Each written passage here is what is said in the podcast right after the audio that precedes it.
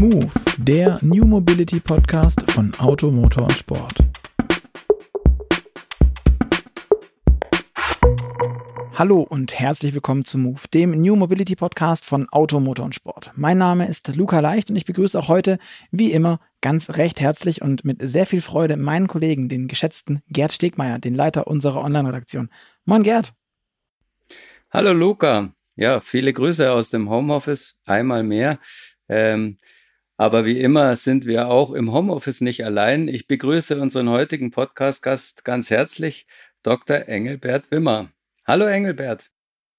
Hallo Gerd, hallo Luca, grüß euch. Hi, schön, dass du da bist. Engelbert, ähm, ich versuche mal eine ganz Kurzabriss der Vita. Ich glaube, du musst nachher noch etwas ergänzen. Und zu deiner Beschreibung.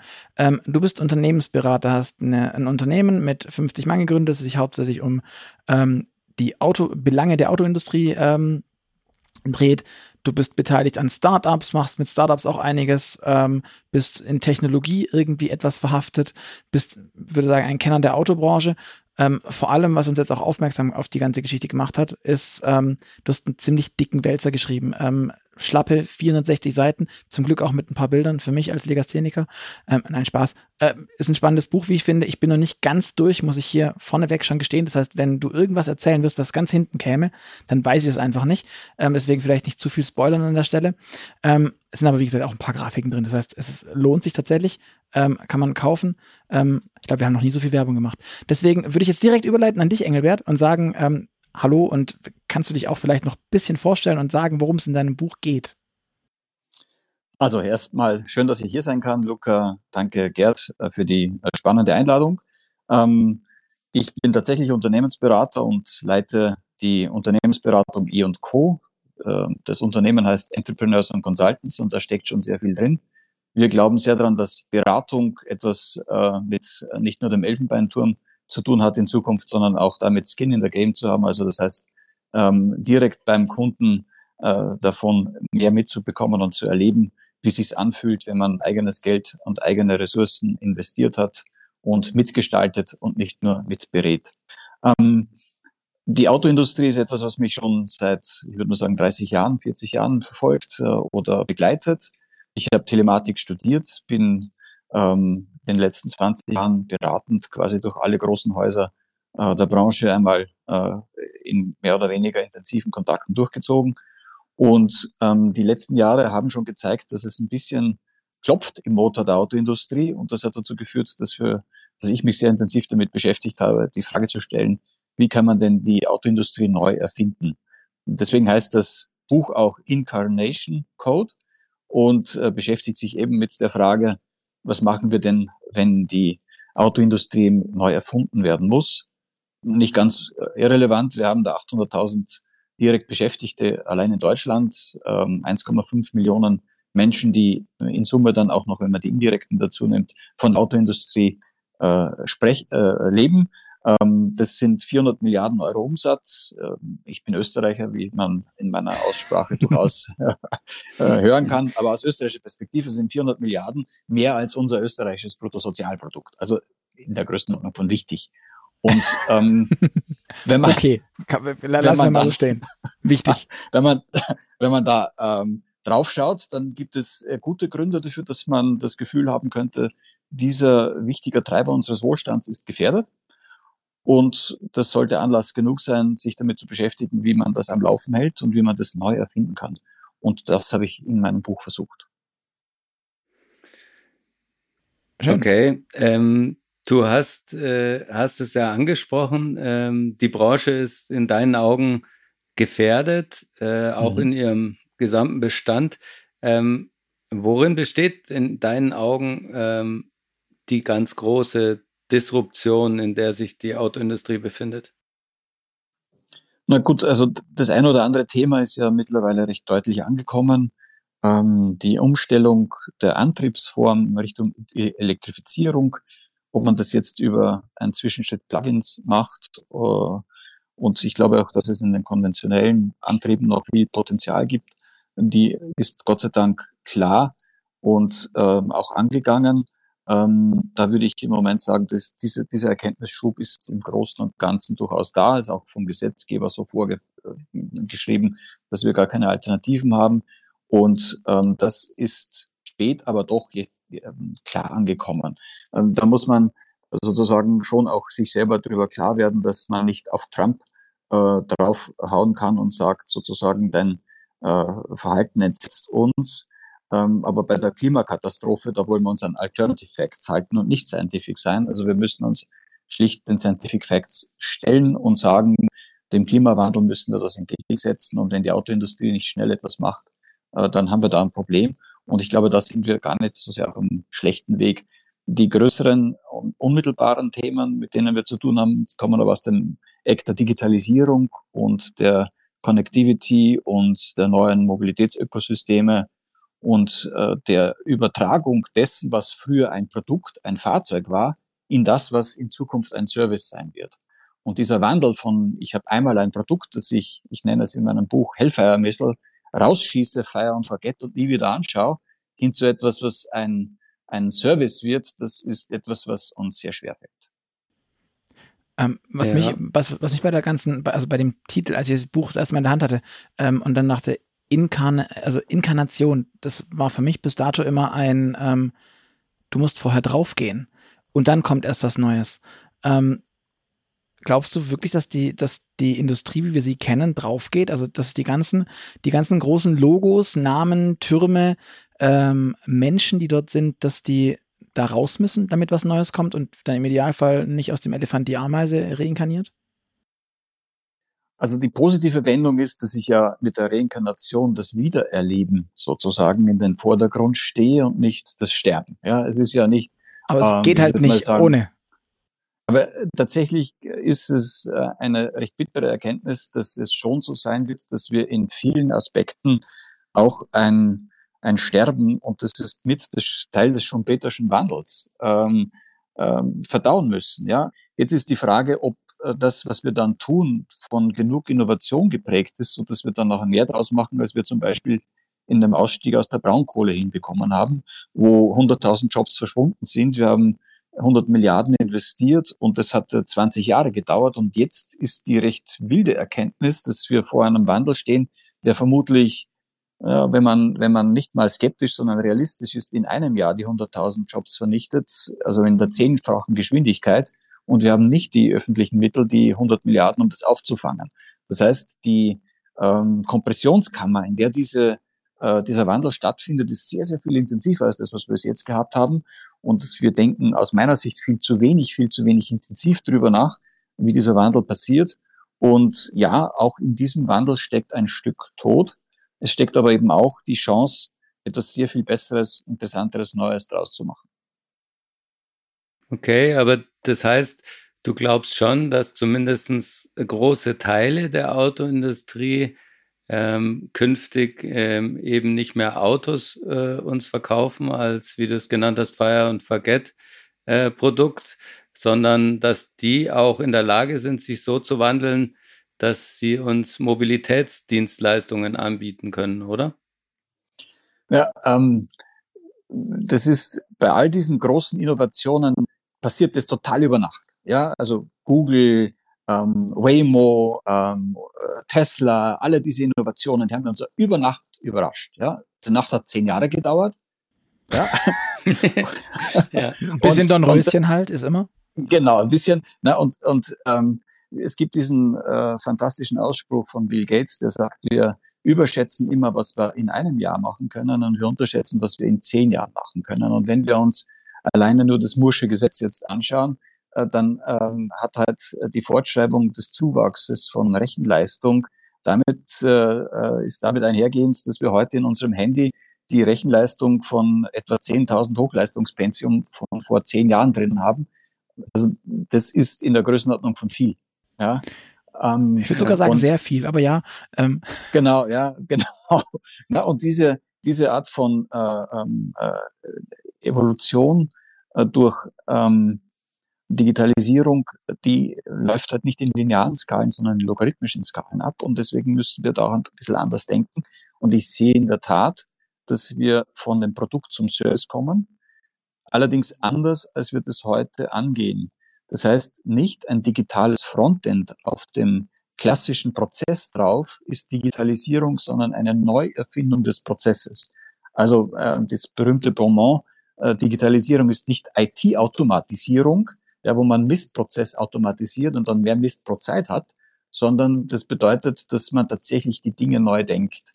Ja, also Subscription-Modelle zum Beispiel ist nicht das, was ich als Service äh, mhm. verstehe. Na, das ist ein, eine Verteuerung des Vertriebsprozesses, äh, wo ich ähm, die Kosten jedes Wechsels versuche wegzuzaubern, die einfach nochmal da sind und den Leerstand ignorieren möchte.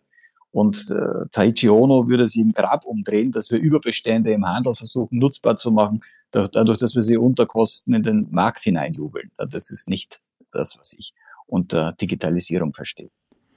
Siehst du denn aber da jetzt aktuell schon Ansätze, die das irgendwie wegdrehen? Weil, wenn ich jetzt so gucke und mir überlege, was es so gibt, was, was die großen Labels, die großen Logos, die mit den großen Türmen und den großen äh, Klingelschildern ähm, anschaue, dann ist da ganz viel Subscription, dann ist da ganz viel ähm, aus, aus Mist digitalisiert viel Mist machen. Schnell, groß, aber Inhalt nicht neu, also wenig neu. Also so sehr man auf den Tesla an vielen Stellen draufhaut, ähm, wo man ihm jetzt sozusagen ein bisschen Anerkennung zollt, ist tatsächlich sein Auftreten und auch das Auftreten vieler Wettbewerber, das wir jetzt aus China wahrnehmen, ähm, inklusive Polestar, da muss man schon auch einen Schritt zurück machen und anerkennen sagen, das geht schon in eine spannende Richtung. Ja, ähm, aus meiner Sicht ist das Thema mit Subscription, ähm, da Subscription würde bedeuten, dass wir die Natur des Services noch ein bisschen automatisch äh, noch wegkriegen. Das, das dauert noch ein paar Jahre, aber das hätte man wahrscheinlich auch, wenn man sich auf 2007 zurück ähm, besinnt, nicht sehen können. Da hätten alle gesagt, irgendwie alle haben eine Glas-Touch-Oberfläche. Und dann kam jemand wie Apple, der das zu einer äh, Unique User Experience zusammengebaut hat und hat mhm. das Smartphone durchskaliert. Und ich glaube, dass wir an mehreren Punkten ähm, an dem Punkt sind, wo wir, ich würde mal sagen, die Glaskachel der Mobilität schon formuliert haben, aber noch nicht skaliert haben. Und ähm, das sehe ich in den nächsten zehn Jahren den Angriffsvektor, wo wir uns aufstellen müssen und wo wir äh, die Chance haben, uns äh, auch durchzusetzen. Das ist nicht äh, zu Ende. Äh, das äh, Rennen, die digitale Avantgarde ist nicht unschlagbar. Und da hatte auch damals ein, ein Nokia ähm, das Nachsehen ja, und ähm, ein äh, Microsoft auch das Nachsehen. Und das ist der überraschende ähm, Apple geworden und äh, wir müssen halt schauen, dass wir auch unsere Assets entsprechend in Position bekommen und uns dann gut aufstellen. Aber die heißt nicht, die Assets. Aber heißt nicht mhm. genau das, dass eigentlich die, die Kleinen, die, die, die anders sind, ähm, überleben werden und groß werden und die Großen, das, das worauf ich ein bisschen hinaus will auch, und die Großen aber halt einfach zu groß sind, weil sie sich zu sicher fühlen, weil sie, ich weiß es nicht, ähm, zu träge so sind vielleicht. Die, man, man spricht häufig von diesen Tankermodellen. Ähm, hat das dann überhaupt eine Zukunft? Können, dürfen die so groß sein? Dürfen die so hierarchisch sein? Dürfen die so, geht das? Weil das, das sagt man, ist ein Tesla ja alles nicht gut. Musk steht da drüber und wenn Musk sagt, wir, wir hüpfen alle, dann hüpfen alle und fragen nur wie hoch. Aber ähm, so diese Grundsatzgeschichte äh, mit flachen Hierarchien, eine Startup-Mentalität, ist es in deinen Augen überhaupt denkbar? Du kennst viele Unternehmen, du siehst in, in, in, in viele mhm. ähm, Autobauer hinein. Glaubst du, das geht? Also ich bin der tiefen Überzeugung, dass es geht. Ähm, ich glaube, dass es nicht ohne Schmerzen geht. Es gibt gute Beispiele für Organisationen, denen dieser gewaltige Wandel gelungen ist. Ich äh, habe das im Buch in, im dritten, dritten großen Bereich beschrieben, wo es um die bimodale Organisation geht. Das ist das Kombinieren einer klassischen großen auf, äh, ich würde mal sagen, auf äh, äh Skalierung basierenden Funktion oder, oder Organisation mit einer auf Entdeckung äh, äh, fokussierten Organisation, dass man die beiden miteinander kombinieren muss und dass es da mit einer gewissen Leichtfüßigkeit ähm, gelingen wird, wenn man nicht zu starr am Großen festhält, auch Schrittwechsel hinzubekommen. Es gibt Beispiele dafür, es gibt auch viele, die gestolpert sind und es nicht geschafft haben. Du darfst haben. auch ruhig beide nennen. Also Microsoft ist zum Beispiel so ein Beispiel. Ja, Microsoft hatte mehrfach ganz tiefe Wachstumsprobleme, wo die in einer Dekade von Technologie jeweils festgesteckt sind, die sie komplett über Bord schmeißen mussten. Das das DOS-Area, die Windows-Area. Ähm, und ähm, müssen jetzt aus dieser kleinen Server-Area in eine äh, Cloud-Area. Und das waren jedes, jedes Mal gewaltige Paradigmenwechsel, die die gesamte Organisation in ihrer Tiefe massiv gechallenged hat. Das waren immer Dekadenbrüche. Und ähm, die gute Nachricht ist, es ist gelungen. Es war sehr geprägt von sicherlich einem äh, Bill Gates, der den Schritt zurück gemacht hat und erkannt hat, welcher Wechselstil oder welcher, welcher Stil jeweils angebracht war. Das war ein Steve Ballmer, der selbst zur Seite ge getreten ist und den Nadella nach vorne gelassen hat. Das ist, das ist, es kommen da viele Faktoren zum Tragen. Und es war das parallele Hochziehen von Wachstumsinseln, die man in Ruhe gelassen hat. Also das heißt, das externe Wachstum und nicht das Hineinzwängen des Wachstums in alle Silos, weil das führt nur zu einem Verteilungskampf um die Ressourcen fürs Wachstum und nicht zu einem mhm. fokussierten Wachstumsimpuls. Ja. Mhm. Du sagst äh, bimodal im, im äh, Buch, glaube ich, taucht der Begriff Standbein mhm. und Spielbein auf. Genau. Ähm, wenn ich mir das so anhöre, dann klingt es, ähm, also wenn ich ein Beispiel suchen würde aus der Autoindustrie, dann würde ich jetzt sagen, BMW i klingt so ein bisschen danach oder ähm, jetzt auch Audi Artemis. Ähm, ja. Also eher so ein bisschen wie Inkubatoren oder wie stellt man sich's vor?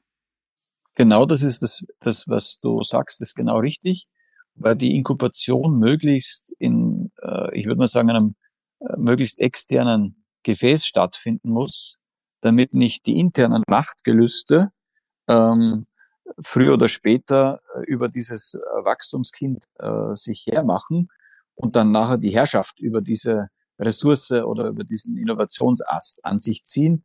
Denn ähm, vielleicht darf ich das ein bisschen, ein bisschen also ausführen. Im Grunde startet jede Organisation irgendwann mit einem Unternehmer, als explorative, als erkundende Organisation. Die ist neugierig, die ist mhm. offen, die will was mhm. erfinden, die, die sucht sich sozusagen im Experiment die Marktnische. Und dann ist die irgendwann erfolgreich und findet in dieser Marktnische ein Grip. Ja, das heißt, aha, der Gründer hat was geschafft, das funktioniert. Und viele andere, die das nicht schaffen, von denen redet man dann ja später auch nicht mehr. Ja, und dann in dieser Skalierung in der Marktnische muss man sich fokussieren und man sucht mehr und mehr Leute, die wissen, wie es geht. Ja, da holt man Produktioner, Qualitäter, Vertriebler, die an anderer Stelle schon genau gelernt haben, wie geht's sozusagen in deren Funktionssilo. Und die skalieren dann in der Nische und verdrängen die Explorativen, die am Anfang äh, unterwegs waren und diese Nische überhaupt gefunden haben. Und so ab 200 Leuten hat man das Problem, dass man nur noch funktionale Experten, die ihr sozusagen Recht haben, verteidigen und die sich äh, funktional durchsetzen können und die Innovationsleistung geht weg. Und dann ist es an dem Unternehmer, der immer wieder in den Wachstumsbrüchen, die dann erforderlich sind, auf die Organisation, äh, entschuldigen Sie die Klarheit, entschuldigt die Klarheit, aber der auf die Organisation auch eindrischt und der dann nachher Areale schafft, in denen dieses Neue wieder möglich ist. Die ist dieses Neue ist nicht in der Kultur der dann gewachsenen Organisation. Und jeder, jeder dieser Wachstums, Sie wollen sagen, äh, Größenordnungen, durch die man durch muss, ähm, erfordert eben dieses auf die Organisation eindreschen, um, um diese Innovation zu ermöglichen.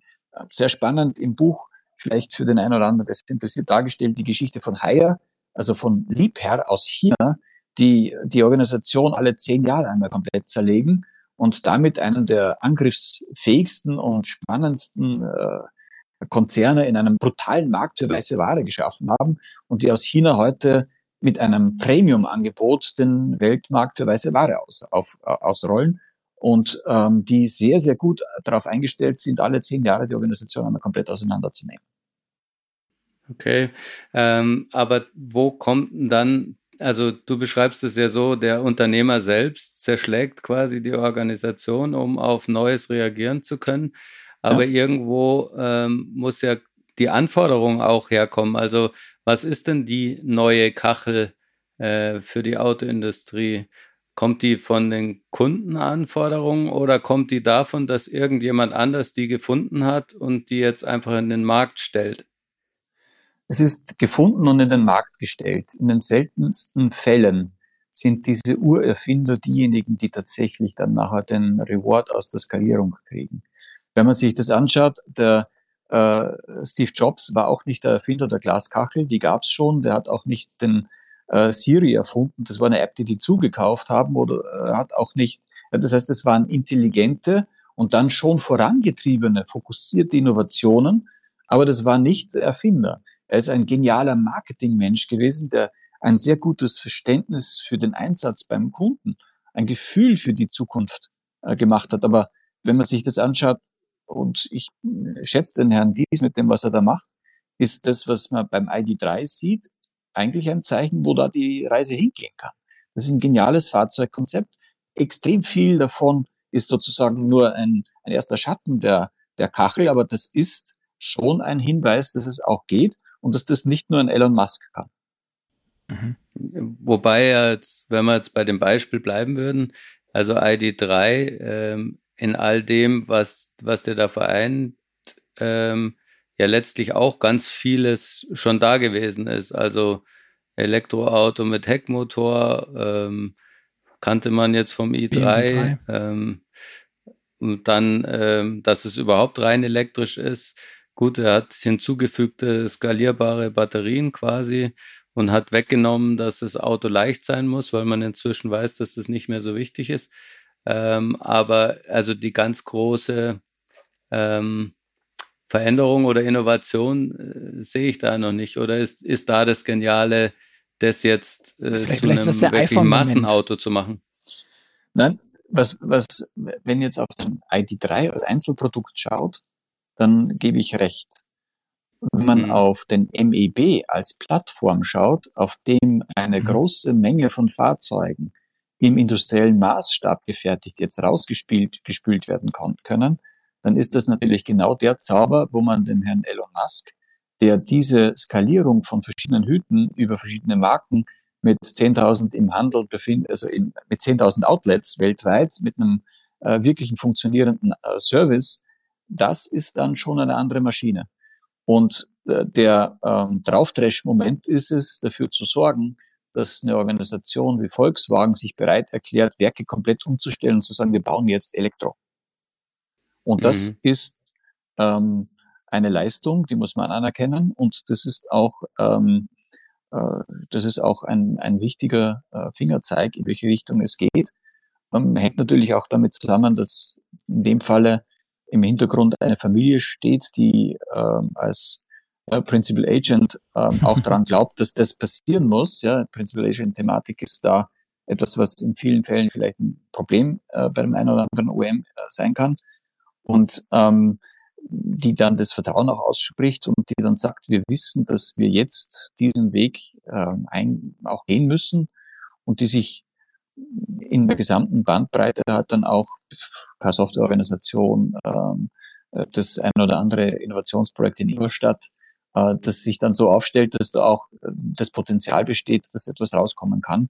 Und ähm, keines dieser großen Experimente ist gelungen, ohne dass gewaltig viele Späne gefallen sind. Der Wandel bei ähm, Microsoft hat bedeutet, dass innerhalb von fünf Jahren weniger als 50 Prozent der Führungskräfte, also Teamleiter aufwärts, noch an Bord sind.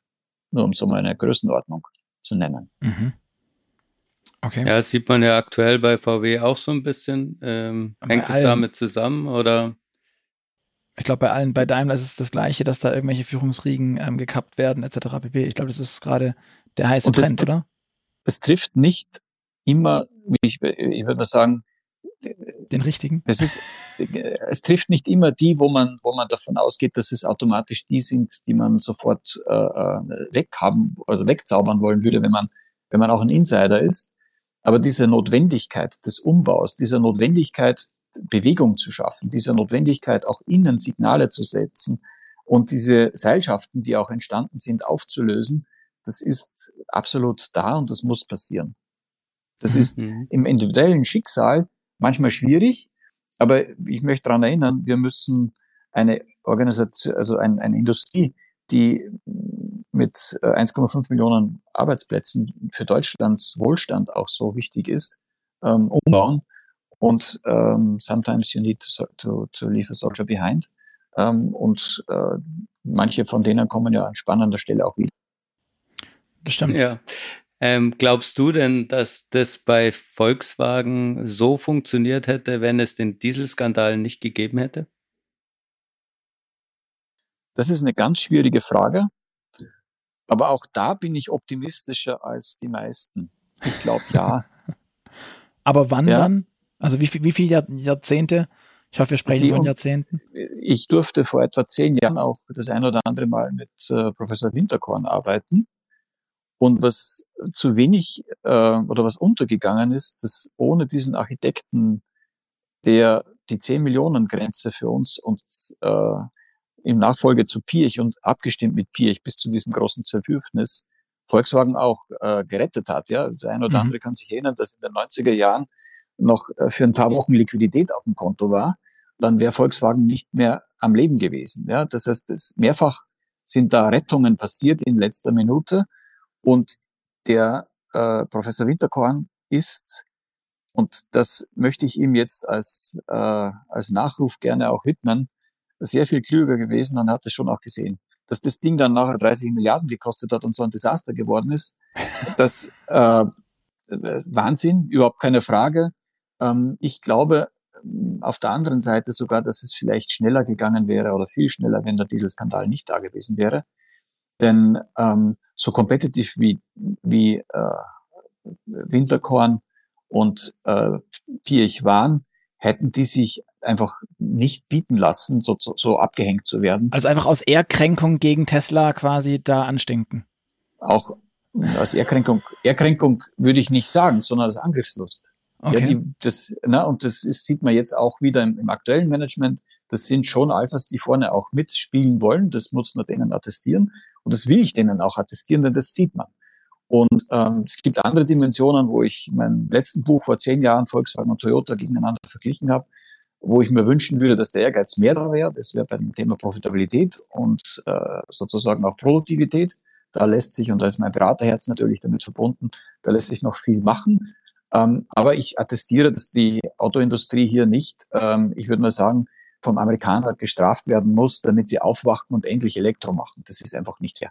Mhm. Mhm. Ähm, wir hatten vor, vor einigen Folgen ähm, ein sehr langes und wie ich finde nach wie vor ein, ein super spannendes Gespräch mit äh, Peter Mertens, dem ehemaligen Audi-Entwicklungschef. Ähm, Kenn ich gut, ja. Der sagte mir, oder der sagte uns im Gespräch, was bei mir irgendwie nachhaltig hängen geblieben ist, dass man viele Fehler gemacht hat, gerade was in Sachen Software anging, dass man ganz viel an, an vertikaler Integration hätte machen müssen und die nicht hat, während die beispielsweise ein Startup wie Tesla ähm, sich immer beibehalten hat und nicht abgegeben hat. Die traditionellen ja. Autohersteller, sagte er, haben das abgegeben und haben das die Zulieferer machen lassen. Jetzt sehen wir beispielsweise ähm, Volkswagen, die mit einer immens großen Software AG versuchen, irgendwie wieder, wieder Land unter die Füße zu kriegen, ähm, um da nicht abzusaufen. Wie siehst du diese Dinge? Das ist ja das für viele, glaube ich, Kernelement der ganzen Digitalisierungsgeschichte der Autoindustrie, dass sie eigentlich halt irgendwie im Blechbiegen stehen geblieben ist und eben die Digitalisierung so nicht direkt auf dem Schirm hat. Auch nicht, auf, vielleicht auch von vielen nicht als, als ihr Kernziel sieht. Also da, da sind verschiedene Dinge miteinander verwoben. Das, was ähm, bei allen OEMs momentan passiert, dieses ähm, Hochrüsten in der internen Softwarekompetenz, hängt damit zusammen, dass die Eigenfertigungstiefe bei Software gesteigert werden muss, damit man diese höhere Reaktionsgeschwindigkeit und den schnelleren Durchsatz bei Projekten überhaupt gewährleisten kann. Egal wo man hinschaut, muss man, was wir ja heute haben, ist diese berühmte Kaskade, wo dann über drei, vier Instanzen zwischen dem OEM, den Tier 1, den Tier 2 auf irgendeinen armen Programmierer durchgereicht wird und sozusagen äh, in der Hoffnung, dass es immer billiger wird, je weiter man in den Osten geht, also sozusagen, dass das schon ausreichend wäre. Und jetzt erkennt man, dass billig nicht genug ist und deswegen muss man die Wertschöpfungstiefe verbessern. Aber lass mich da kurz einhaken, bitte, weil Peter ja. Mertens ging ja einen Schritt weiter. Er, er, er ging so weit zu sagen, wir haben ähm, das Problem, dass die ähm, Autohersteller das den Zulieferern überlassen haben und deswegen jetzt zum einen nicht mehr wissen, was da drin steckt in der Software und zum anderen nicht mal abprüfen können, ob die Software das kann, was sie soll. Also die sind, wir, sind nicht an dem Punkt, wir können es nicht machen und deswegen ist es irgendwie verschwendetes Geld, sondern wir sind angewiesen auf die, weil wir es nicht mehr verstehen, was da passiert. Also man ist ja, nicht mehr technisch in der Lage nachzuvollziehen, was man eingekauft hat. Das, das, ja, oder zu bestimmen, was man einkaufen möchte. Oder, oder auch das, das oder was, was man könnte. Ja, genau, richtig. Also da, da ist sehr viel Richtiges dran. Das kenne ich auch aus unseren Projekten, mit denen wir zu tun haben. Ähm, das ist sicherlich auf, auch, äh, ich würde nur sagen, übertrieben dargestellt, wenn man sich den Tesla anschaut, was dessen Eigenfertigungstiefe anbelangt. Denn auch Teslas Eigenfertigungstiefe ist ja nur fokussiert auf wenige Module, die tatsächlich differenzbildend sind. Der Tesla ja. schreibt ja auch nicht ein ABS neu. Er hat ja den klassischen Steuergerätebaum komplett in mhm. seinem Fahrzeug drinnen und fokussiert auf wenige Hochleistungselemente ähm, und äh, kolportiert ist seine ähm, Einheit fürs autonome Fahren 100 Köpfe groß. Ja, das heißt, ja. Ähm, das ist bei uns ein Rundungsfehler äh, im, im, im, im Organigramm, nicht sozusagen eine Kernfunktion. Ja. Ähm, das, ich glaube, dass wir ähm, an wenigen Stellen ausgezeichnete Architekten brauchen, die in der Lage sind, eine Architektur für die Zukunft zu definieren, die dann nachher äh, für die nächsten zehn Jahre auch wieder spannend ist. Und niemand glaubt, dass das aufs erste Mal klappt. Ja, wenn man sich das Thema Cloud-Architektur anschaut, und wir können gerne sagen, auch das Thema Technik noch ein bisschen vertiefen, dann haben wir auch drei oder vier intensive Anläufe gebraucht, um ähm, zu wissen, wie heute äh, Cloud-to-Cloud-Connectivity ausschauen kann und wie sich da die Paradigmen der, der, der Rechenstrukturen mhm. komplett verändern, mit einem gigantischen Impact auf die Softwareindustrie. Ja, ich prognostiziere, dass es in 10, 15 Jahren kaum mehr Softwareunternehmen gibt. Ähm, und das können wir an anderer Stelle nochmal vertiefen. Weil wenn alles Cloud to Cloud geht, dann ist es ein Riesenfilter über die Anbieterlandschaft hinweg. Und ich brauche dann in Zukunft nicht mehr 85.000 Zeitmanagementsysteme, sondern drei. Ja, mhm. und ich brauche für ganz viele Softwareangebote nur noch wenig Anbieter, die dann in der Cloud als Service Provider unterwegs sind und die dann mit AP, APIs zueinander mhm. ein Ökosystem bilden. Und diese äh, sozusagen Verbindung von fachlicher Tiefe über eine Architekturhoheit im Fahrzeug und über eine Plattformkompetenz, die es ermöglicht, dass ein Ökosystem angeschlossen wird. Das ist dieser äh, Drahtseilakt, der spannend ist. Beides riesen äh, Änderungsthemen. Ich muss in der Tiefe der Definition der Fahrzeugarchitektur und die Tiefe der Elektronikarchitektur hat in Deutschland Bosch gemacht. Ja. Ähm, da kommen die her, Canbus und Co. Ja. Das heißt, die Vernetzung der Steuergeräte ist da, ja. was, wir, was wir irgendwann mal als Heritage gehabt haben. Das muss ich ergänzen um ein, eine Ökosystemfähigkeit, die sehr, sehr offen ist. Ja, das heißt, Google und über eine gewisse Art und Weise auch Apple sind ja sehr offene Systeme. Mhm. Okay. Also du, du, du attestierst diese, diese Schwierigkeiten der ganzen Situation nicht. Du glaubst, es ist lösbar noch. Ich glaube, dass es lösbar sein muss. Wir wollen ja okay. nicht. Ja, also, ja, Not macht erfinderisch und das ist ja gut. Ja, das heißt, diese, diese Erkenntnis, dass es jetzt gemacht werden muss, hat dazu geführt, das Beispiel, was wir jetzt gerade vorhin äh, rauf und runter dekliniert hatten, das Thema Volkswagen, die haben an der Stelle, wo es Not war, jetzt die Kehrtwendung gemacht. Ich würde mir wünschen, dass es auf dem äh, auf der Ebene Betriebssystem, äh, wo es ja zwischen Volkswagen und und äh, zum Beispiel Ford Gespräche gibt und wo kolportiert auch andere mhm. dran interessiert sind, dass es da in die Richtung mehr gibt und ich gehe schon davon aus, dass wir da noch zwei, drei Resets haben auf dem Weg dorthin. Da haben wir aber auch mit einer Tiefe des System, äh, der Systemdefinition äh, ähm, zu tun, die weder den Amerikanern noch den Chinesen unmittelbar so einfach fällt. Ja, das ist äh, mit ganz vielen Zulieferern, mit vielen Sensoren, mit, mit Mechanik, mit Schwingung.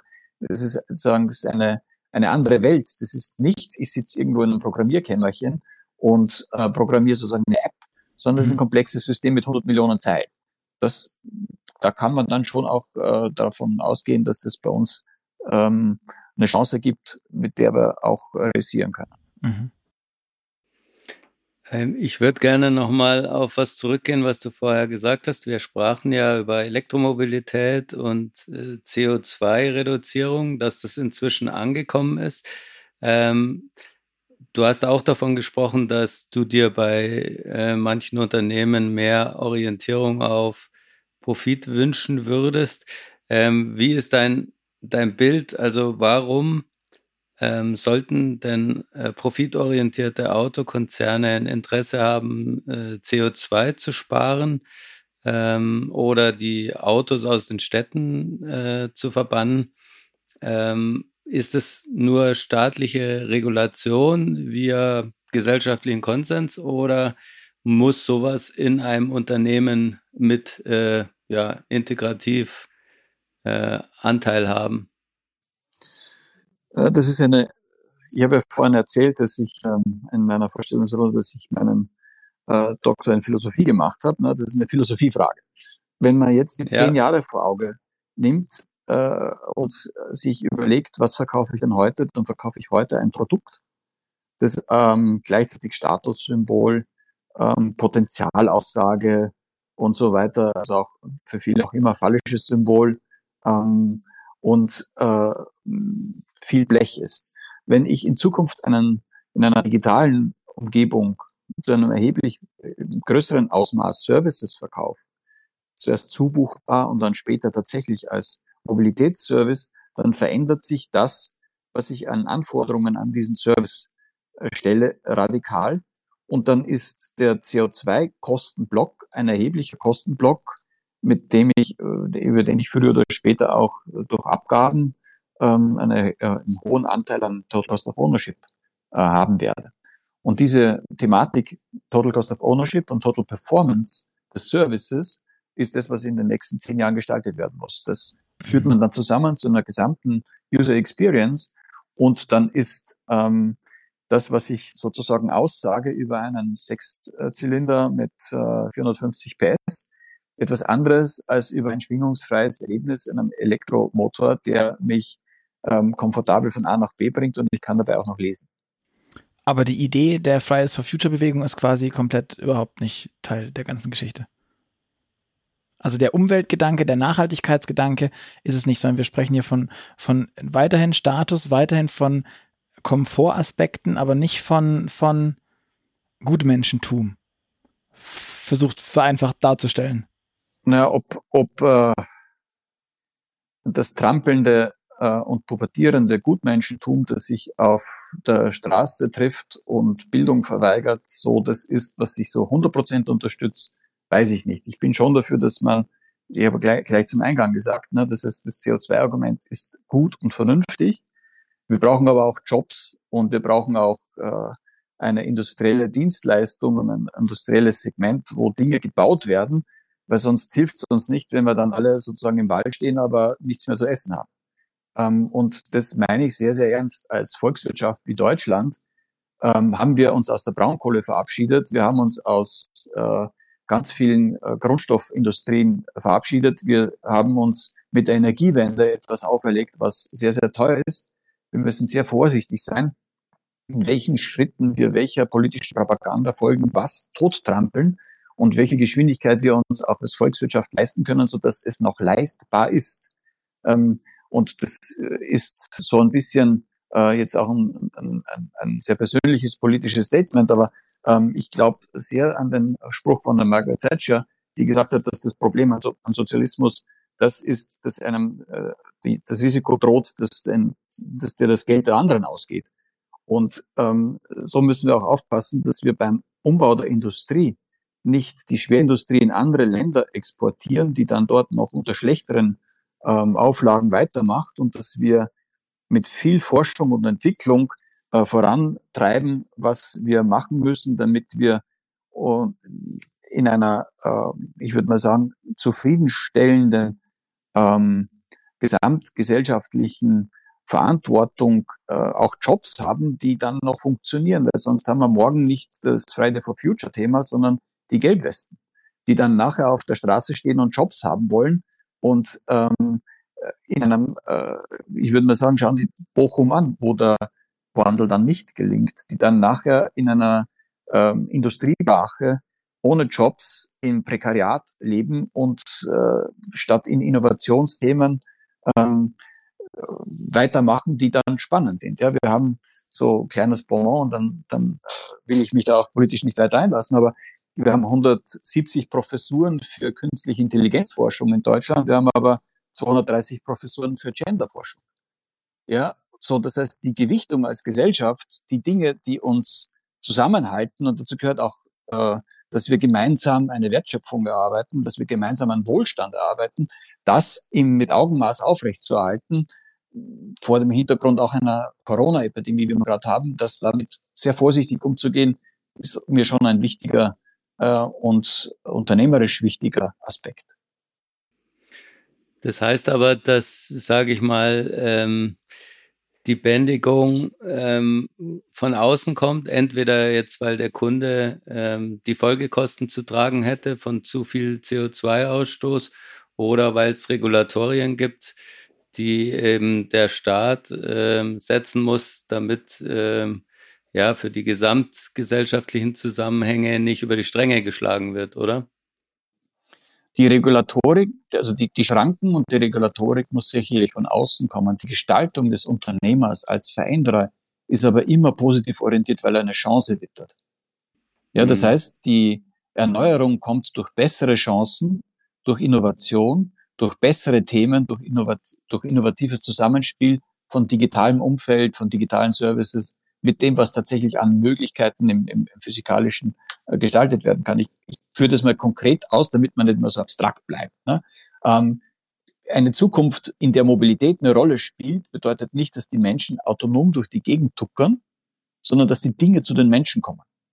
Das heißt, das, was ich heute bei Amazon bestelle als Menü, als Service, also was immer, das kommt sozusagen remote bis zur Tür. Ja, ich habe keinen Schrank mehr, in dem ich die Sachen wegstau, sondern der Schrank als Service kommt als sozusagen Leerkarton an meine Tür. Da gebe ich es rein und es wird artgerecht verstaut.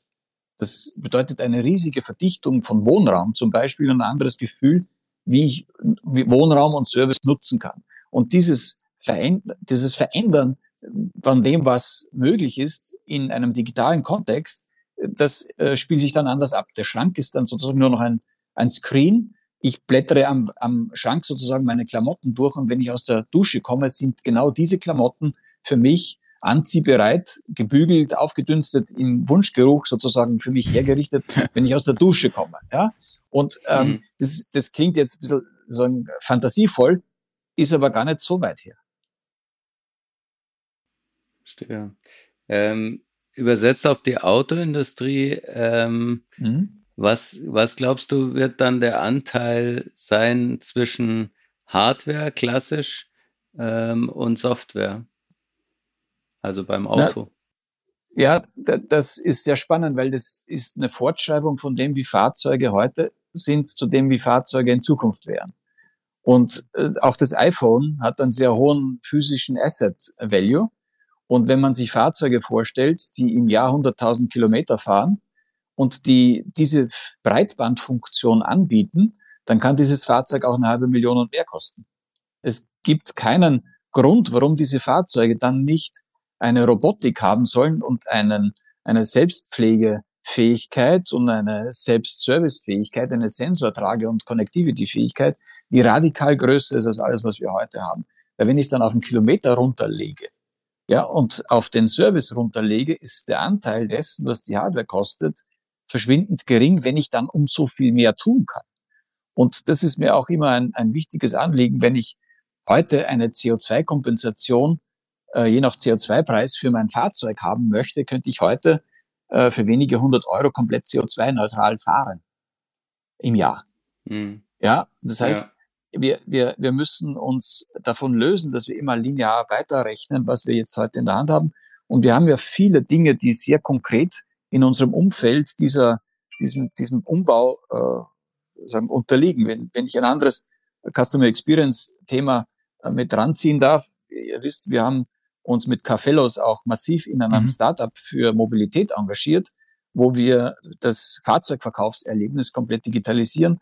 Und auch dort ist dieser Umbau, dieses radikale Neudenken äh, im, im, massiv im, im, im, im Geschehen. Wir hatten im Jahr 2000 noch 17.000 ähm, und unabhängige selbstständige Fahrzeuge, Fahr Fahrzeughändler. Wir werden im Jahr 2020 5000 haben. Wir haben an vielen dieser, äh, ich würde mal sagen, Touchpoints der klassischen Industrie Umbauten, die ja diese zehn Jahresperspektive schon alle leben.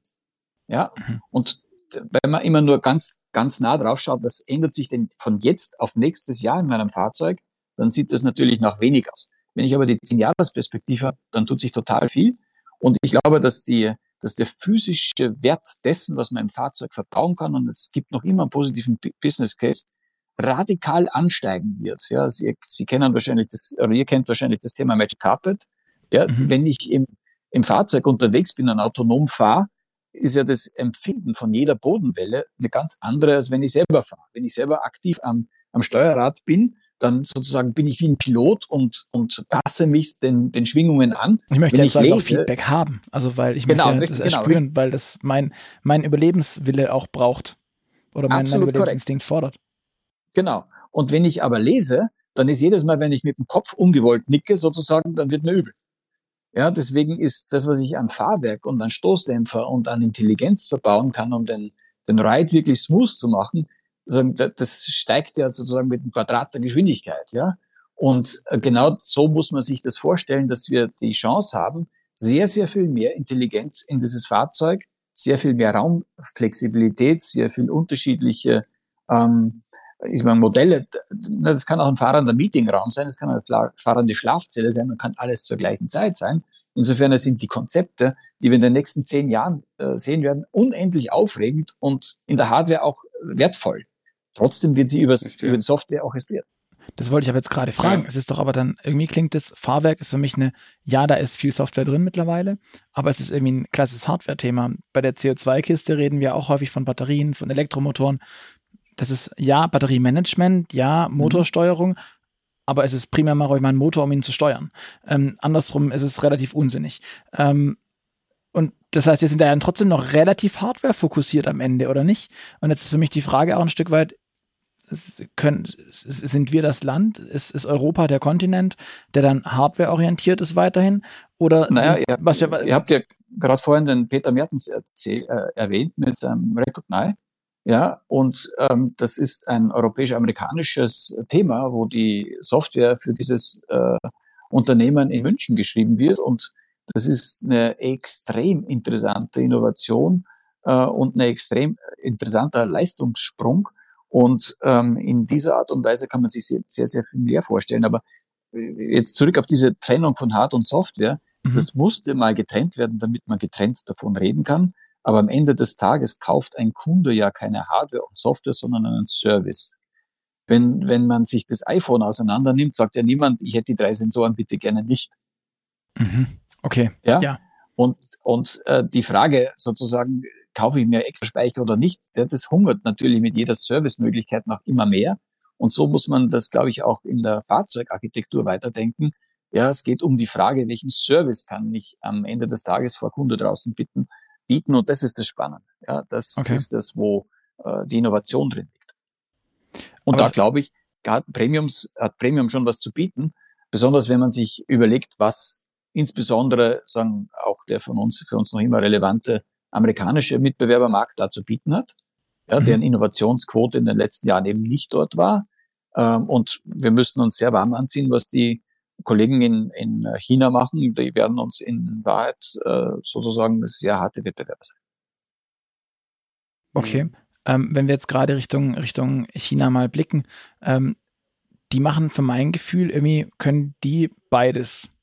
Und zwar nicht, nicht verkehrt an, an vielen Stellen. Ähm, siehst du das auch so oder ist das nur ein, ein Gefühl?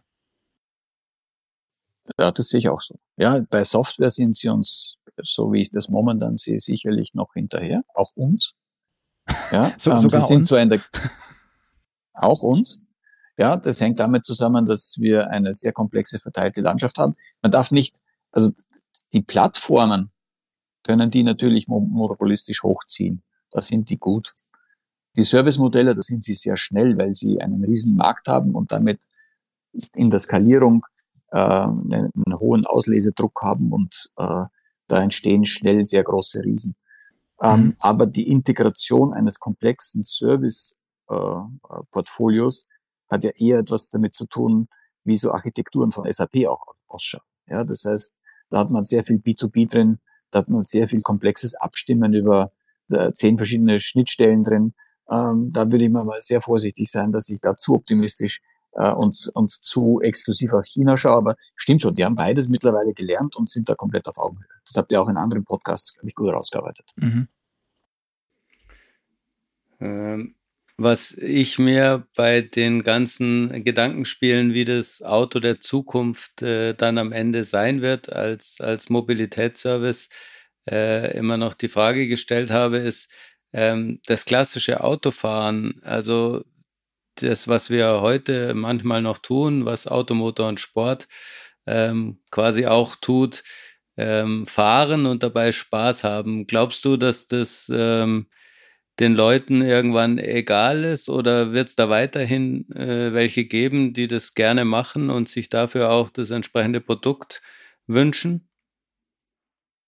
Also, also ich kann überhaupt nicht nachvollziehen, wenn man nur auf die, auf die Idee kommen kann, die Lust am Autofahren irgendwie sozusagen wegzaubern zu wollen. Ja, ähm, wenn man die ökologischen Grenzen, ähm, die es einfach gibt, ähm, wenn man diesen Korrektivwahn, den man immer hat, auch mal ein bisschen zur Seite legt und sagt, Menschen sind auch lustvolle Wesen, die in Sinn und Sinnlichkeit äh, unterwegs sind, die ähm, sich durch Sinneserfahrung auch erleben, da muss man doch nicht nur zulassen, sondern wünschen und wollen, dass diese Lust, dass dieses tatsächliche Menschsein stattfindet.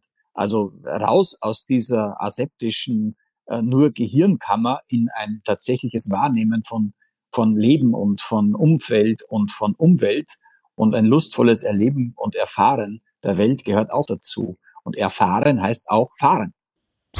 Ja. Das also heißt, ganz, ganz, klassisch. äh, ganz klassische Autos wird es in deinen Augen weitergeben und nicht nur diese Flying Carpet Nummer. Also Flying Carpets, äh, andersrum. Na, die Sau rauslassen wird eine Funktion sein, die ein gutes Fahrzeug liefern können muss. Hm. Ich stelle mir gerade vor, der Magic Carpet mit Sau rauslassen, dann so einem, in so einem Ludicrous-Modus. Ähm, irgendwie geht das für mich auch nur so mittelmäßig zusammen, weil mehr, mehr Nackenschlag gibt ja, also, also, ist ja exakt das Gegenteil. Äh, ja, ja, das ist auch eine Generationenfrage. Wissen Sie, wenn ich heute meine Kinder anschaue und ich sage denen, sie sollen telefonisch etwas koordinieren, jemanden anrufen und sagen, mach das doch einfach jetzt mal aus und hör auf, hör auf rumzudaddeln und, und nicht WhatsAppen zum 27. Mal hin und her. Dann sage ich, Papa, telefonieren? Oh, nee, ich schreibe denen noch eine WhatsApp. Ja, und trotzdem passiert es, dass die auch miteinander reden. Ja, ja. und mhm. es wird auch so sein, wenn, wenn die nächste Generation Auto fährt, dann wird es da auch welche geben, die gern mal jetzt einen Sechszylinder starten und Brummen hören. Ja, und äh, das ist alles, alles fair, wenn man es wenn man's verbietet. Ja, dann wird's erst recht sozusagen zum Widerspruch gemacht. Wenn man es lustvoll zulässt an der einen oder anderen Stelle, dann hat es dieses eine Sahnehäubchen, das, das dann sein muss. Ich, für mich hat das sehr viel mit, mit Reife zu tun. Ja, sehr vergleichbar mit Fleischessen. Ja, muss ich muss ich immer Fleisch essen? Muss es, so, so, muss es sozusagen das Schnitzel einen Euro kosten? Natürlich nicht. Katastrophal. Ja, mhm. aber will ich auf Fleisch verzichten? No way. Okay. Mhm. Was glaubst du, wo, wo, worauf müssten denn die, die großen Namen, die ich ja vorhin schon immer wieder angebracht habe, worauf müssten die zukünftig verzichten? Oder was ist bei denen momentan noch irgendwie das ein Euro Fleisch-Äquivalent, das, das ähm, die, die, die, die wertlose Ressource. Na, die wertlose, also die, der spannende Wandel, der jetzt stattfinden muss, ist das Innenführungsmodell wegzubekommen und sich wieder mit dem konkreten Kunden und dem tatsächlichen Mehrwert auseinanderzusetzen. Also die Binnenorganisation der großen Betriebe, mit denen wir bis jetzt zu tun haben, beschäftigt ja Männer, Menschen, deren Mehrwert sozusagen das Handwerk der Führung als äh, ich kann ein bisschen Controlling und ich kann ein bisschen Planung ähm, und die müssen sich wieder damit beschäftigen, tatsächlich Mehrwerte zu liefern. Und da ist ein großer Umbau. Ja, wir haben ähm, äh, im Gegensatz zum ein oder anderen digitalen Angreifer viel zu wenig Leute, die ganz tief in der Technik, in der Materie, beim Kunden, im, im Customer Interface, in ähm, Mehrwert vor Kunde drinnen sind. Und wir haben sehr viele Defender eines äh, Silos. Ja, und mhm. die Abspeckübung, um die es jetzt geht, ist es, alle diese, wir verteidigen unser Ressort und unseren Silo in ein Mehrwertcenter zu verwandeln, wo klar ist, wer der mhm. jeweilige interne Kunde ist. Und äh, da ist, ich denke, sehr viel ein Wandel, das beschreibe ich auch im Buch, ähm, wo es um Führung äh, geht und an eine andere Art von Führung in einem postheroischen Modus, wo es nicht mehr um die Selbstdarstellung des Führers geht, sondern um das Mehrwert äh, schaffen. Das ist ein großer Umbau. Das, ich würde immer sagen, wenn du, wenn du mich fragst, wo ist der philosophische Shift, dann ist er in dieser Selbstführungsfähigkeit der Organisationen und der Mehrwertfähigkeit. Das heißt, diese Boss-Companies, wie, wie wir sie heute vielleicht haben, äh, mit den, mit den großen Namen, die auch dann, du nanntest es vorhin schon, die, die Alphas, die vorne weg wollen, die vorne mitschwimmen wollen, die auch was erreichen wollen, haben die dann mittelfristig eigentlich nur Platz oder räumen die jetzt vielleicht irrwitzigerweise sogar ähm, mit ihrer Attitüde, mit dem, wie sie arbeiten, wie sie rangehen, wie sie Dinge nach vorne treiben, eigentlich äh, sägen die damit schon an ihrem eigenen Stuhl mittelfristig, weil, weil dafür dann doch kein Platz mehr ist? Ja, das sind zwei Bericht, äh, äh Betrachtungsweisen. Das Problem ist das narzisstische Ich-Bild, mhm. das in der Führung auf sich und sein Durchsetzen schaut, versus dessen, der glaubt, so geht es. Ja, dem okay. die Sache, der Glauben an die, an, ans Anderssein, an die Innovation, an das Recht haben in der Sache. Und ähm, ein Führer, der glaubt, dass er in der Sache etwas erreichen kann und der das auch kommunizieren kann, äh, den wird es auch in Zukunft noch brauchen. Einen Narzissten, der alles unterwerfen möchte, nur weil er, weil sich alles um, um sich drehen muss, das wird schwieriger. Mhm. Ja, und diese, diese Differenz, das muss man, ja, schauen wir den Elon Musk an, dann ist das schon ein, ein äh, sicherlich an einer anderen Stelle äh, in der Sache narzisstischer, aber so viele Dinge, wie der versucht, auch inhaltlich in der Tiefe zu challengen, das ist schon spannend. Mhm. Ja, das muss man mit, mit großem äh, Chapeau sagen. Das ist, äh, ähm, der wird sich eigentlich in Ingenieurland wie Deutschland ja, auch ganz gut machen. So einen bräuchten wir auch an der einen oder anderen Stelle. Vielleicht kriegen wir ihn ja auch mal für den einen oder anderen Podcast. Das wäre natürlich schon spannend. Ähm, mal gucken, wir werden sehen. Aber wir sind schon ähm, relativ weit fortgeschritten, schon bei einer knappen Stunde. Ähm, deswegen würde ich, äh, Engelbert, jetzt gerne zu unserem Abschlussstückchen kommen, das wir immer vollführen. Das heißt, wir stellen dir oder ich stelle dir eine Handvoll Fragen, die du, die bisschen deine Person, deine Art beschreiben sollen, ähm, auf die du kurz und schnell und bündig antwortest bitte. Und wenn es eine kleine Anekdote dazu gibt, vielleicht hier oder da, ähm, dann darfst du die gerne ähm, mit beschreiben. Deswegen fange ich direkt an. Bist du mehr der Typ Streaming, Dienst oder CD und Schallplatte jetzt? Digital oder analog? Streaming. Fahrrad oder E-Bike? Fahrrad eher, E-Bike ist nicht so meins. Ähm, darf ich schon auch schwitzen dabei. Also wenn ich mich bewegen muss, dann deswegen, weil ich ähm, zwei Kilo weghaben möchte und dann, dann, dann schon schwitzen. Okay, dann E-Scooter oder zu Fuß gehen? E-Scooter, weil es einfach cool ist. Okay. Sharing oder besitzen? Besitzen. Da, mein Herz ist da an der Stelle schon noch so, dass ich es lieber besitzen mache. Ich wohne jetzt in Berlin äh, zumindest während der Woche und äh, liebe es dort, ähm, kein Fahrzeug haben zu müssen, habe aber zu Hause natürlich trotzdem ein Fahrzeug. Okay, eins? Eins. Eins. Was für eins? Audi A6. Das kann man schon machen. Ähm, aber wo wir beim Fahrzeug sind, bist du der Typ Ferrari oder Tesla? Also äh, berufsbedingt eher Tesla, weil dann muss ich ja auch sozusagen auch aussagekräftig testen. Deswegen ist Tesla das, womit ich mich in letzter Zeit durchaus immer wieder auseinandergesetzt habe. Klar. Ferrari ist da nichts, was ich momentan daraus hängen lassen würde, ist auch nicht, was zu mir passen würde. Okay. Maserati, andere Is sozusagen aus Italien. da würde ich dann durchaus damit erwischt werden, aber Ferrari nicht. Okay. Ähm, Apple oder Google? Apple. Du sagst gerade schon, du hast äh, zwei, zwei Wohnsitze, wahrscheinlich trifft es auch genau das. Ähm, mehr der Typ Loft in der Stadt oder altes Bauernhaus auf dem Land? Familienbedingt noch immer schönes, äh, großes, weitläufiges Weinhanggebäude äh, äh, Rheinland-Pfalz ähm, und zugleich ein äh, spannendes äh, Domizil in Berlin und mich zieht's stärker nach Berlin als zurück in das Rheinland-Pfälzische. Okay. Du sagtest schon, äh, A6, sitzt du lieber vorne oder hinten? Mir wird hinten schlecht. Fahrer oder Beifahrer? Ich Aber bei, bei, rechts wird mir auch schlecht. also ich bin kein begnadeter Beifahrer. Okay. Ähm, das heißt, du fährst. Was sagen denn deine Beifahrer über deine über deinen Fahrstil? Die aus Flensburg oder die ähm, aus? Äh, ähm, Manchmal ist das deckungsgleich. Also sowohl im einen Extrem wie auch im anderen.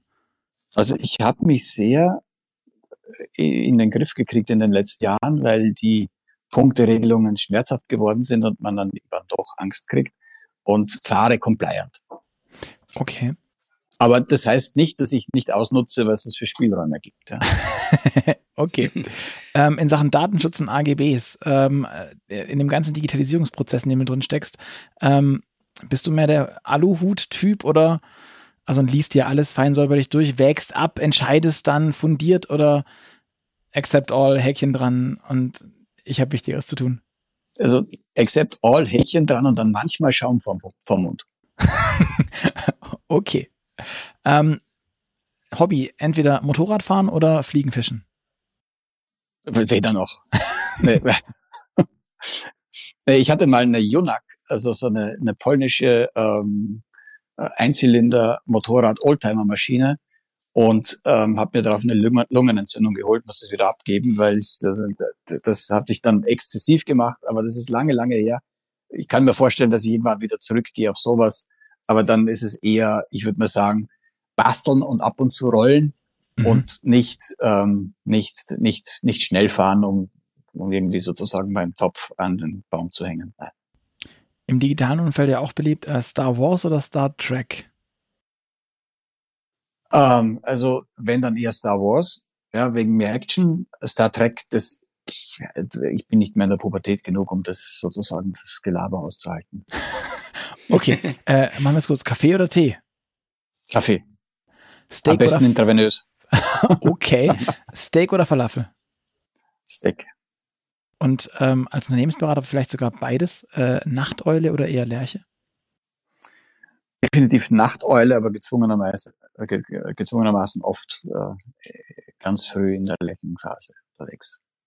Alles klar. Engelbert, ich sage vielen, vielen Dank für dieses interessante Gespräch, für all die Einblicke, deine, deine Einschätzungen auch, die ja mitunter sehr umfangreich und, und detailreich sind, wie ich finde.